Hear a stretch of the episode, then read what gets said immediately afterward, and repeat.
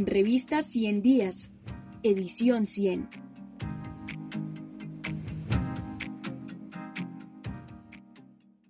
De la victimización a la acción trenzada. La alarmante situación de quienes lideran la defensa de los derechos humanos en Colombia. Nancy Tapias Torrado. Luego de más de una década de trabajo con y por las personas que lideran la defensa de los derechos humanos en América Latina, veo con gran preocupación que su situación es cada vez más grave y en ese contexto Colombia continúa siendo el país con la condición más alarmante. Si bien en las últimas décadas ha habido importantes avances en el marco de protección de los derechos humanos, estos no se han visto reflejados en un mejoramiento sustancial del panorama, ni en Colombia ni en el resto del continente. Son demasiados quienes han sufrido la violencia extrema como represalia por sus acciones en defensa de los derechos de sus comunidades o de otras personas. Cientos han sido asesinados para acallar sus voces y romper sus procesos organizativos. Aún así, muchas otras han logrado mantener su voz viva y sus luchas, las propias y las de quienes ya no están. Pero quienes han logrado salvaguardar su vida e integridad han tenido que seguir enfrentando grandes retos, sin protección y sin apoyo adecuado y de cara a nuevas agresiones. Ante esta realidad, ¿cómo entender y abordar la situación? ¿Cómo entender, apoyar y colaborar mejor con las personas defensoras de derechos humanos? En este texto presento brevemente la situación de defensoras y defensores de derechos humanos en Colombia, ubicándola en un contexto más amplio y comparto de forma muy breve la teoría emergente de la acción trenzada, como un marco analítico que puede ayudar a entender mejor la complejidad de la situación y a nutrir las reflexiones sobre cómo abordarla de una manera más efectiva. Defender los derechos humanos es un derecho. Lo primero es asimilar que defender los derechos humanos es un derecho en sí mismo, y como tal implica responsabilidades tanto del Estado como de los actores no estatales. Cuando me refiero a alguien como líder o lideresa social, también lo hago como persona defensora de derechos humanos, es decir, los uso indistintamente entre sí. En este sentido, el concepto de defensoras y defensores de derechos humanos es un concepto amplio e incluyente, e implica un marco normativo e institucional de protección tanto nacional como regional e internacional. Así pues, las y los defensores de derechos humanos son personas que individual o colectivamente toman acción para detener violaciones de derechos humanos, para proteger estos derechos o para promover su disfrute efectivo. Las y los defensores de derechos humanos se definen por lo que hacen, no por otras calidades. Por ejemplo, es irrelevante si reciben pagos, si tienen un título profesional o si pertenecen a una organización. Del artículo 1 de la Declaración sobre Defensores de Derechos Humanos, adoptado hace dos décadas por la Organización de las Naciones Unidas ONU, se desprende que defender los derechos humanos es un derecho de toda persona.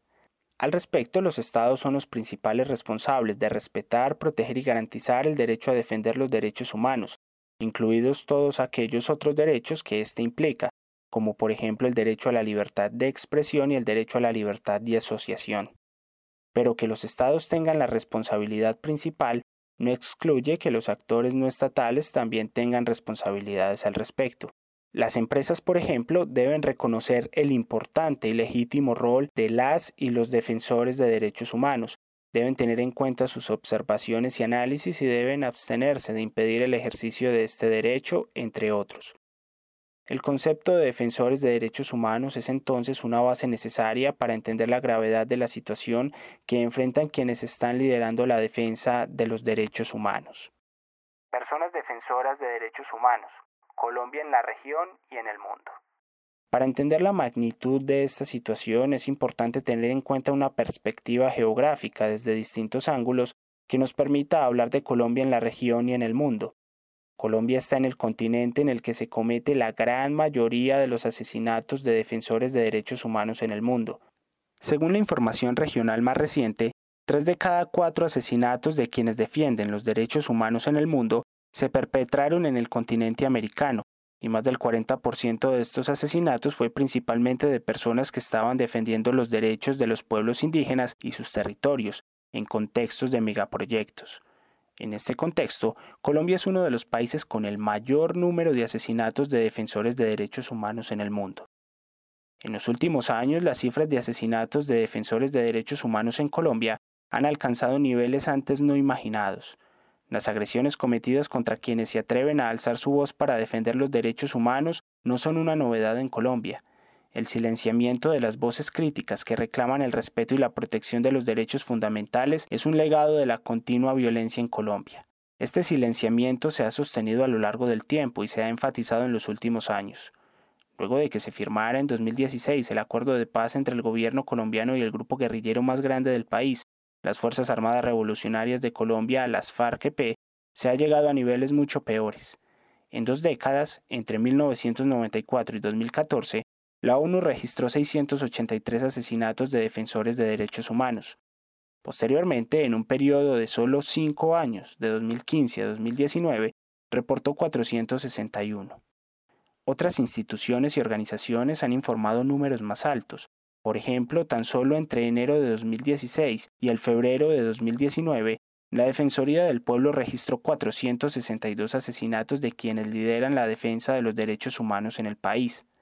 En el 2020, la situación ha sido aún peor, pues solo en el primer semestre de este año, 95 personas defensoras de derechos humanos fueron asesinadas.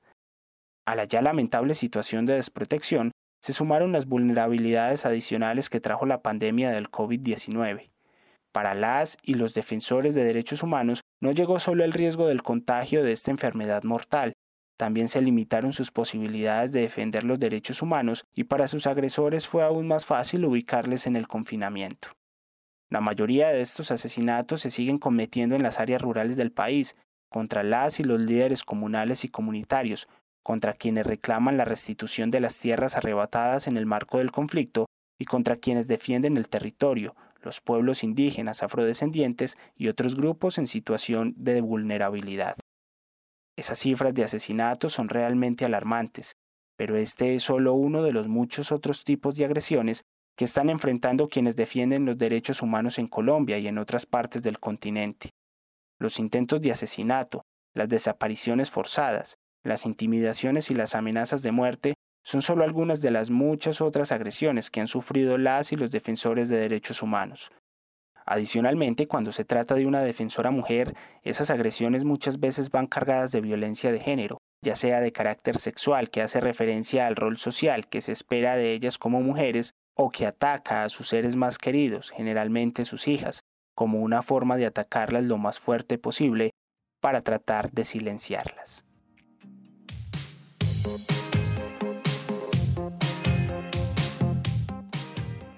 Si quieres terminar de conocer este artículo, ingresa a revista 100 días.